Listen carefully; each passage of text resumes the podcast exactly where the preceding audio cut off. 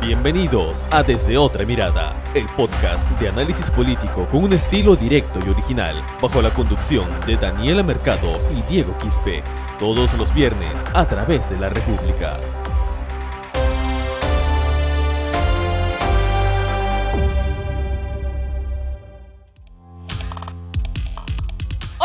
Que nos escuchan en ese nuevo episodio del podcast Desde Otra Mirada. Soy Daniela Mercado y comenzamos este episodio 35, el último antes del bicentenario, en compañía de Jordan Huerta. Hola Jordan, ¿qué tal? ¿Cómo estás? Hola Dani, ¿cómo estás? Un gusto de, acompañarte nuevamente acá en la conducción. Eh, nuestro compañero Diego Quispe debe estar en las coordinaciones para lo que va a ser mañana el mensaje a la nación, el cambio de de presidente, la, asunción de, Pedro Castillo. Y en este episodio vamos a comentar mm, algunas cosas de lo que esperamos que pueda ser el mensaje del nuevo presidente. Claro, sin duda es una fecha eh, súper importante para el Perú, para no solamente para nosotros, sino a nivel internacional también. Porque bueno, a ver, este 28 de julio del 2021 el Perú cumple 200 años, ¿no? De ser independiente, de ser una república. Claro está que esta fecha es simbólica, porque aún el 28 de julio de 1821 España seguía gobernando gran parte del territorio peruano. Eh, según los historiadores, pues no es hasta el 9 de diciembre de 1824, con la derrota de las fuerzas realistas en Ayacucho, que el Perú recién se liberó. Eh, ahora, también es necesario eh, resaltar que esta fecha del 28 de julio eh, que es la principal de las fiestas patrias, se considera también como una independencia criolla, porque no en esta celebración lamentablemente no se toma en cuenta las distintas vertientes que participaron para convertirnos en independientes, como los movimientos indígenas. ¿no? Es un punto que, que lo estoy leyendo también eh, de una nota de nuestro compañero David Ames, de que rescató el sociólogo Nelson Manrique. Me pareció súper importante mencionarlo.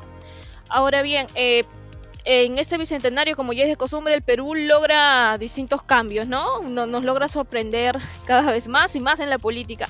En este bicentenario, pues tendremos como presidente a Pedro Castillo, que representa, sí, la, extrema izquierda, que fue desde el inicio de su campaña electoral, pero también la reivindicación de aquellos que han sido olvidados por el Estado, pero también por la mayoría de, de nosotros, ¿no? De los ciudadanos. Pedro Castillo es un profesor cajamarquino, es un rondero, ha trabajado como profesor de primaria rural, como albañil y también es agricultor. Entonces es una figura importante eh, ya que es una identificación del peruano también. Y más importante es que él sea el presidente de nuestro bicentenario. Sí, sí, de acuerdo, Dani. Eh, de todas maneras, un nuevo presidente o, un nuevo funcionario que, que asume, digamos, el cargo de, presidente de la República, eh, siempre es una moneda al aire, ¿no? Porque ya nos ha tocado tener, digamos, anteriormente presidentes eh, supuestamente preparados académicamente, con experiencia política, con experiencia partidaria, y, la historia habla que los últimos cinco o seis presidentes han tenido problemas con la justicia, ¿no? Entonces, eh, este nuevo presidente, Pedro Castillo, si bien es cierto, es profesor, maestro de profesión, tal vez no tenga esa experiencia política o esa experiencia, eh, digamos, profesional que los, que los anteriores que nos han gobernado, tampoco es para decir, bueno, con este nos sacamos la tinca, ¿no? Porque por su eh, condición de humilde, de ser un, hombre de campo, eh, da la seguridad de que pueda tener tal vez las mejores o pueda ser un gobierno exitoso, ¿no? De todas maneras, hay muchas cosas de las cuales podemos todavía tener ciertas dudas, las cuales podemos debatir. Eh, sin embargo, ya este, lo que vaya a decir Castillo mañana en el mensaje va a ser como que una primera idea de, de lo que puede ser su gobierno en este 2021-2026. Pero antes, hablemos, Dani, de lo que pasó ayer en el Congreso. Hubo la elección de la, de la mesa directiva. Claro, porque si hablamos de bicentenario, tenemos que hablar de un presidente, pero también de un Congreso, ¿no? Y ahora tenemos un nuevo Congreso que, es en este año del bicentenario. Eh, como mencionas, el último lunes se eligió la mesa directiva, que es como los, los directivos del Congreso, quienes van a ser los titulares, quienes son los que representan al Congreso eh, en todas las actividades que hayan oficiales y dentro también dentro del Congreso de las acciones que haya. Ahora, lo novedoso aquí es que nuevamente Acción Popular la bancada representativa de este partido, Acción Popular, ha llegado al poder dentro del Congreso. La última vez que, recordamos a Acción Popular en la mesa directiva fue por Manuel Merino, que fueron, que se, que llegó tal vez a su máximo poder al llegar a la presidencia, pero con hechos que no son gratos para nadie en el Perú, ¿no? Por la muerte de Inti Bryan, que lamentablemente hasta ahora no hay, no se han encontrado los responsables. Pero bueno, a pesar de esto, la mayoría de legisladores eligió, eligió la lista número 2 que presentó, que fue multipartidaria, claro está, por 69 votos se eligió, eh, es decir, por mayoría, porque tenía que pasar 66 solamente, se eligió la lista que lidera la populista María del Carmen Alba. Ella es la nueva presidenta del Congreso de la República y tiene como vicepresidentes a representantes de Alianza para el Progreso, nuevamente Alianza para el Progreso. Recordemos que en el anterior Congreso, que estaba Manuel Merino, el primer vicepresidente fue Luis Valdés, que también fue de Alianza para el Progreso y se quedó al mando del Congreso cuando Manuel Merino llegó al poder, ¿no? Aparte de Alianza para el Progreso, que es el partido fundado por César Acuña, está Podemos Perú y Avanza País. Eh, bueno, esta, esta lista tuvo, fue la que se eligió por mayoría, ya que solo competía con la lista número uno, que presentó Renovación Popular, que solo estaba integrado por los congresistas de Renovación Popular. El almirante Montoya fue el que se puso como presidente. Y la verdad fue los mismos congresistas de Renovación Popular lo criticaron, ¿no? Era, era una victoria anticipada, ¿no? Porque al, al haberse, digamos, anulado la lista 3 por un tema de incumplimiento de requisitos, que fue lo que se argumentó en la previa, y luego sometido a votación en el Pleno, se dejó sin, digamos, dejaron, eh, no dejaron participar a la lista 3, y teniendo una lista conformada solamente por un partido y otra lista multipartidaria creo que era evidente quién iba a ganar, ¿no? Y aparte que ya se había anticipado que, varias fuerzas habían eh, anunciado su apoyo de la lista número 2, ¿no? Pero bueno, es la, es la, representación de, este Congreso para, para, este primer año, para el 2021-2022. Y eh, lo que más o menos ha dejado eh, en las primeras declaraciones la, ahora la presidenta del Congreso, María del Carmen Alba, fue que quieren dejar de cierta manera los conflictos entre poderes, ¿no? Es un mensaje inicial lo que, eh, lo que han dicho también de, de otros miembros de, esta mesa directiva, han anunciado que tienen intenciones de trabajar en conjunto con el gobierno. Eh, al mismo tiempo, también la respuesta vía redes sociales del gobierno ha sido de, de saludar estas, estas primeras declaraciones y también de querer o tener intención de querer trabajar en conjunto pero ya sabemos ya por antecedentes, por, por otras experiencias de que tal vez estos primeros saludos protocolares diplomáticos eh, se olvidan rápidamente, ¿no? Va, va a depender tal vez de lo que, de lo que ocurra mañana, de, que, de qué mensaje lleva eh, Pedro Castillo, no solamente al Congreso, sino al país, y cuál sería la posición o de qué manera reaccionaría los parlamentarios ante lo que vaya a proponer el presidente Pedro Castillo a, la nación, ¿no? Claro, la primera mirada de cómo va a ser el inicio de la gobernabilidad de aquí a cinco años es justamente lo que va a pasar mañana 28 de julio, ¿no? Luego del mensaje presidencial de Pedro Castillo y la recepción que se tenga de parte de los congresistas. Pero, ¿sabes, eh, Jordan? Dentro de este primer impasse, por así decirlo, en el Congreso, eh, creo que se debe resaltar también la falta de, de experiencia tal vez por parte de la tercera lista, ¿no? Porque esta tercera lista que impulsó el mismo Perú Libre, que tenía Somos Perú, que tenía a Juntos por el Perú, ¿cómo es posible que no hayan analizado anteriormente que, que iba a ser declarada improcedente, que habían razones para ser declaradas improcedentes? ¿Por qué? Porque Flor Pablo Medina, quien quería llegar a, a la tercera vicepresidencia, no había sido, no tenía una bancada. Entonces, por, es, por eso, por ese argumento, se, se rechazó. Que pudo haberse prestado a otras interpretaciones, sí.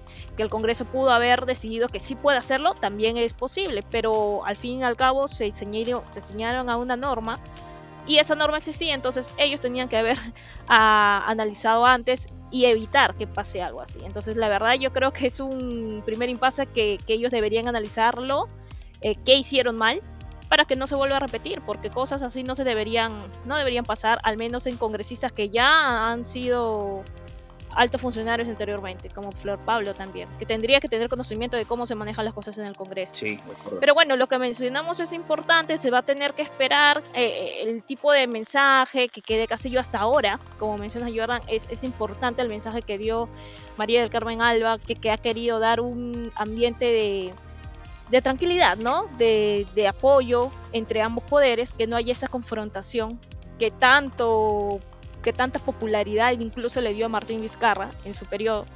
Esperemos que esto siga así por el bien del país. Sí, yo creo que yo creo que esa tal vez esa, ese ambiente de paz puede puede terminarse cuando, cuando se conozca por fin el, gabinete, el primer gabinete de, de, Pedro Castillo, que es creo algo que, que es la primera exigencia, creo que se, le está haciendo a Castillo por la demora que está teniendo en anunciar aquí, a las personas que conformarían este gabinete y, muchos de los nombres tal vez eh, podrían, eh, podrían acabar con este ambiente de paz que decía, eh, porque se ha rumoreado algunos, algunas, algunas personas que tienen tal vez antecedentes un poco eh, criticables, ¿no? Se habla bastante, mucho, mucho se habla de que el, el premiarato estaría a cargo de, de, Roger Najar, que, que de verdad tanto del, de la gente que está a favor de Castillo como gente que está en contra de Castillo, ha habido mucha crítica por porque él asuma la presidencia. ¿Crees que,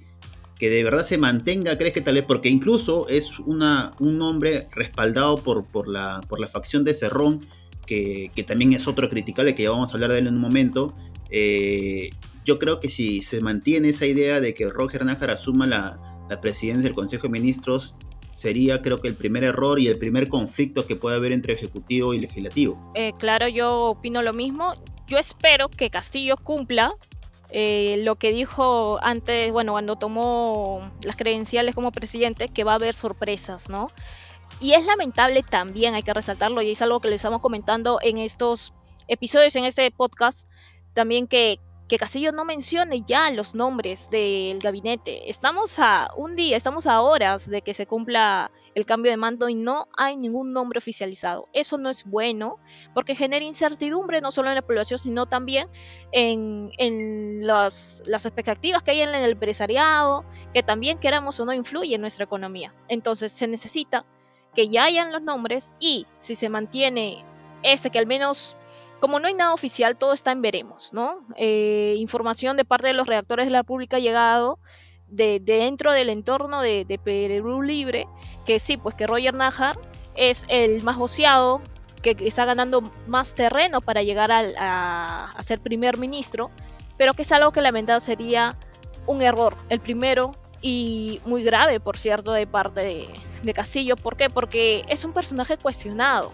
es un personaje rechazado también por la sociedad que haya escuchado de él, porque la verdad no es que sea muy conocido, pero y lamentablemente es que es que lo poco que se conoce son cosas malas. Desde 2009 él afrontó un juicio de paternidad y alimentos, porque no registró en la hoja y tampoco esto lo registró en su hoja de vida del Jurado Nacional. Entonces fue él no quiso reconocer a su hija, tuvo que hacerlo tras un juicio ¿esto qué se puede esperar de alguien así, no? Y aparte que también embarazó a una menor de 14 años, entonces son hechos cuestionados eh, y el presidente Castillo tendría que analizar muy bien si toma esa opinión. ¿no? Hechos que no deben pasar por alto. Claro, de hecho que es el más respaldado de Cerrón. Y aquí también está otro problema, ¿no? Vladimir Cerrón. ¿Qué tanto ¿Qué tanta participación tiene? Claro, que, que, que, seas respaldado por Cerrón no es, no es nada bueno, ¿eh? que, o sea, si, si tú tienes el respaldo de Cerrón, con, con, los antecedentes de Cerrón, ya creo que no es, no es bueno sentirse respaldado por Cerrón, al menos desde quienes queremos tal vez un gobierno transparente, un gobierno con, liderado por personas, digamos, intachables, porque eso es lo que merecemos, si es que realmente queremos un cambio, ¿no? Porque venimos de, de personas con, con pasados nefastos, entonces si realmente queremos un cambio, hagamos cosas eh, para el bien del país con personas que tengan, digamos, una trayectoria limpia, ¿no? Tan difícil, yo me pregunto, es poder encontrar personas justamente así, que tal vez no estén cuestionados, que no tengan errores que van a ser muy resaltados si alcanza un alto cargo en, la, en el gobierno. Entonces, de hecho que sí sería un error que Castillo tenga a Roger Najar como, como en, la, en la PCM, ¿no? Como jefe de la PCM. Pero a ver, no solamente es el único voceado, también tenemos a Dina Boluarte, que es la primera, la única vicepresidenta de Castillo, que estaría frente al Ministerio de Desarrollo e Inclusión Social, ¿no? Otro fijo, según las fuentes que la República ha podido acceder, es que Pedro Franque sí estaría ante el Ministerio de Economía y Finanzas, que es una postura, la verdad, que sería respaldada por eh, los líderes de opinión dentro de este sector, que es la economía. Pero ahora, ahí, y la facción de, de Cerrón, al parecer, todavía piensa, creo que como que colocar a, Juan Pari, ¿no? Quien es que, quien, digamos, eh, defendió o debatió en, el, en, la segunda vuelta, eh, perdón, en la primera en el primer debate técnico de candidatos y su participación dejó mucho que desear, ¿no? Luego de eso, la incorporación de Franklin al, equipo económico de, Castillo, creo que le ha dado mayor presencia, ha sido tal vez un poco más, tal vez, le ha dado tranquilidad a los sectores que no confiaban en Castillo y finalmente creo que sería la mejor opción para, para, esta cartera, ¿no? Sí, la verdad que daría tranquilidad. Ahora, también tenemos a alguien que tal vez sería fijo y que incluso se voció por la congresista electa eh, de Perú Libre, que sería Hernando Ceballos, quien estaría al frente del Ministerio de Salud. Y es él quien también está liderando la comisión de transferencia, entonces es lo más factible que pase así. Tenemos también a Anaí Durán, que estaría frente al Ministerio de la Mujer, y pues al profesor Juan Cadillo ante el Ministerio de Educación. Yo recuerdo haber conversado con el profesor Cadillo, un excelente profesional por cierto y persona también, y él me mencionó en, un, eh, en esa entrevista que, que, tuvimos que él no era su aspiración llegar a ser ministro, pero que si se le ofrece el cargo lo tendría que evaluar, pero que ante todo va a poner su, su deber por el Perú, ¿no? Para querer aportar por el bien del Perú yo creo que también sería una buena carta. De todas maneras, de que va a ser un profesor el que lidere la cartera de educación es creo que más que fijo, ¿no? Es algo, algo que ya se venía comentando desde hace varias semanas y creo que Juan Cadillo eh, es una opción fuerte de acuerdo a, las, a, las, fuentes que nosotros hemos consultado, ¿no? Luego, eh, bueno, lo de Iván Merino para Energía y Minas también es otro nombre. Lo de Anaí Durán para el Ministerio de, la Mujer es otro nombre. Todavía, estos son todavía, digamos, rumores, nada, nada confirmado. Eh, ¿Qué otros nombres? Tina Boluarte, bueno, iría al MIDIS, según lo que se ha comentado, y de acuerdo a una, a, una declaración que obtuvo nuestro compañero David Perea recogiendo las posibilidades o los posibles nombres para este gabinete, Rodríguez, eh, Manuel Rodríguez Cuadros, que se había voceado para el Ministerio de Relaciones Exteriores, ha descartado que vaya a participar. Él mismo lo ha, dicho que no tiene ningún, ninguna intención de querer formar parte de este gabinete. Entonces, por ahí todavía, todavía queda esa, esa duda de quién ocuparía ese puesto de, del Ministerio de Relaciones Exteriores. Será súper importante lo que haga hoy, hoy martes 27 o mañana miércoles mismo 28 de julio Pedro Castillo, pero que ya nombre, que ya nombre, que yo oficialice quién sería el primer ministro y los titulares de las principales carteras ministeriales para el Perú, ¿no? Ahora, por, el tiempo debería ser eh, después del mensaje, ¿no? Yo imagino el mensaje en la mañana, yo creo que en la tarde de ese 28 ya debería conocerse al menos quiénes serían el gabinete y de inmediato eh, la juramentación de los mismos, ¿no? Porque ya el, inicio de su gobierno inicia mañana, entonces eh, hay mucho trabajo por hacer, hay muchos retos que, tiene que asumir este, este, nuevo gobierno, ¿no? Retos que justamente es lo que, lo que vamos a comentar ahora, Dani. Sí, claro, de hecho que va a tener que nombrarlos luego que juramente, Ahora, se sabe de que el 28 de julio va a juramentar, obviamente, se espera que ya nombre a sus primeros ministros, al menos a los de los principales sectores, y pues se sabe también de que el 29 de julio va a ir a una juramentación simbólica en Ayacucho. Es algo que no es nuevo, también el expresidente Alejandro Toledo lo hizo en Cusco anteriormente. Ahora, ¿qué se espera para mañana? ¿Qué se espera para en el discurso que daría? Principalmente, ¿no? Y es una promesa que, que, el Pedro, que el profesor Pedro Castillo tuvo desde su campaña, es la Asamblea Constituyente. Lo anunciará en su mensaje presidencial. ¿Será mm, bueno que lo haga? A mi parecer, yo creo que no, porque no es una postura que está respaldada, al menos por la mayoría del Congreso. Se podría anunciar señalando de que se buscará un consenso, ¿no? Pero que lo anuncia así. Por ejemplo, los últimos recuerdos que tengo es de, de, Martín Vizcarra, cuando lo anunciaba al final de su mensaje y lo decía como que iba a presentar el proyecto que él ya elaboró y espera que el Congreso lo, lo trabaje y lo apruebe. Y es algo que la verdad generaba confrontación. Entonces, si es que lo va a proponer, que lo haga, pero señalando que va a buscar un consenso con el Congreso, que es lo que tendría que hacerse también. Sí, a ver, yo, yo creo que lo puede decir, pero coincido contigo en que no es el mejor momento tal vez para anunciarlo y menos en un, en un mensaje donde la gente lo que más va a querer escuchar es qué va a pasar por ejemplo con el tema de las vacunas, qué va a pasar con el tema de, la reactivación económica. Entonces yo creo que esos dos sectores, que es lo que vamos a comentar en este momento, son eh, principalmente lo que la gente espera, esperaría o, los ciudadanos en, general esperaría del, primer mensaje de Pedro Castillo, ¿no?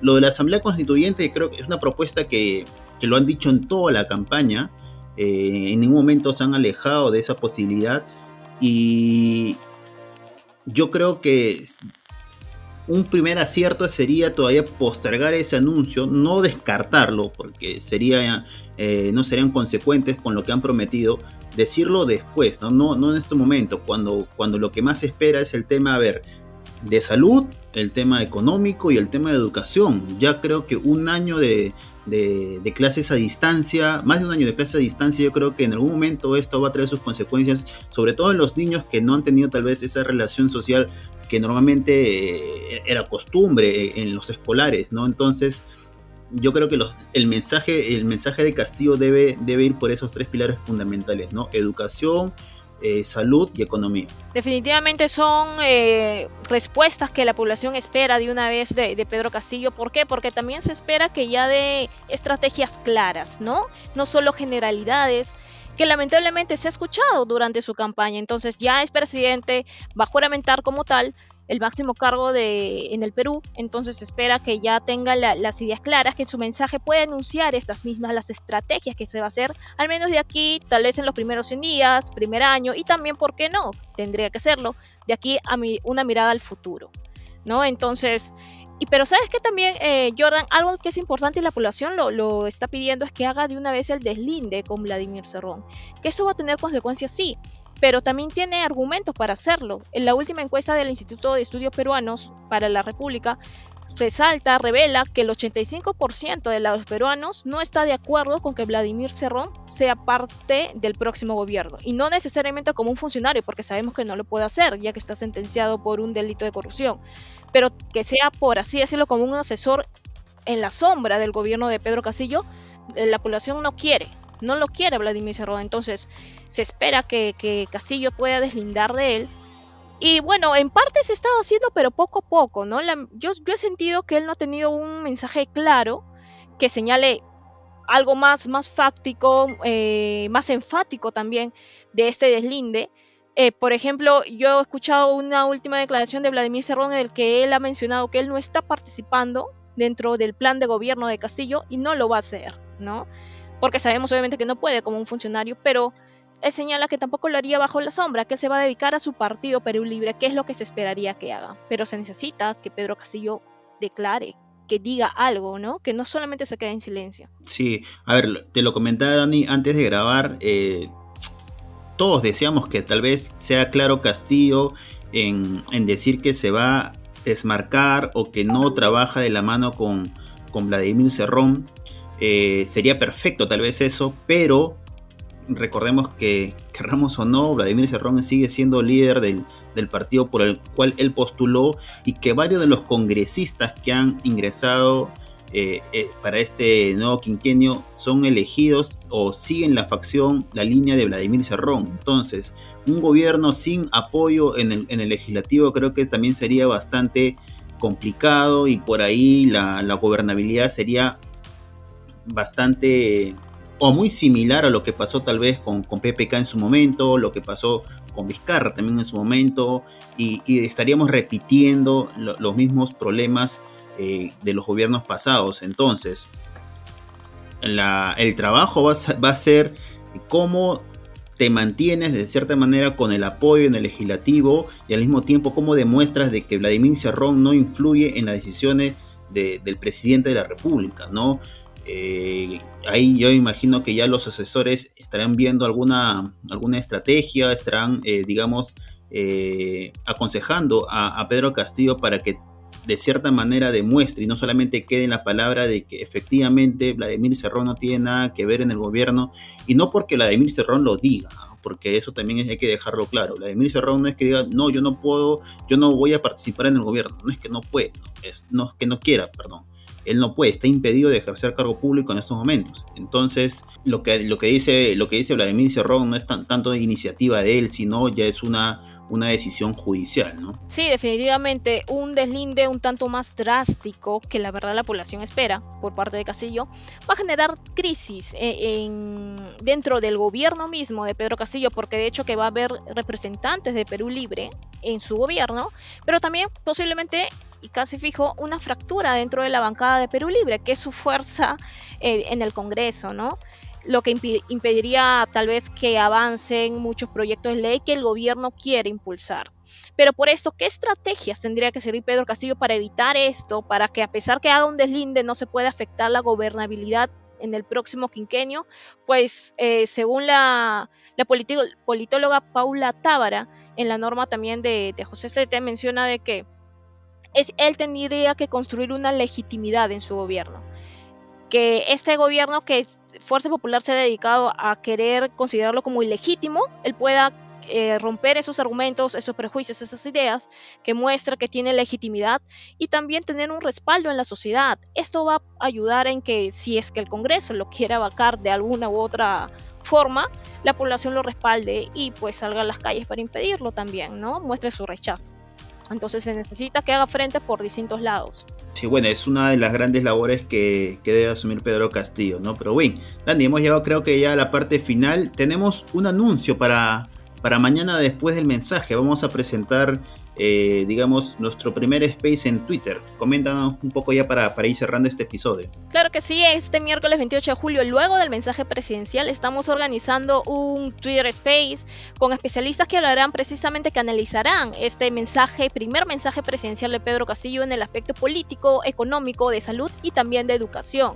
Tendremos entre los invitados al escritor José Alejandro Godoy, también tenemos al especialista en, salud pública Ángela Ulla y entre otros invitados que también se van a ir publicitando en, nuestras redes sociales y esperamos contar con, la participación de, cada uno de nuestros de los que nos escuchan en este espacio del podcast. Sí, sí, de acuerdo. Bien, Dani, hemos llegado creo a la parte final. Esperemos que, que este, esta celebración por el Bicentenario de verdad eh, al margen de los, de los conflictos políticos, nos, nos mantenga a, todos los ciudadanos unidos, que todos eh, apostemos por un Perú mejor y que, y que sobre todo nos cuidemos y salgamos pronto de esta familia para, perdón, para salir pronto de esta pandemia para, para disfrutar en familia, con los amigos y seguir creciendo como país, ¿no? Claro que sí, esperemos que estas fiestas patrias sean de, de unión no solo, tal vez no presencial, porque seguimos en pandemia, como mencionas, pero que también represente no solamente la cantidad de años que cumplimos como país, sino lo que nos representa, que somos independientes.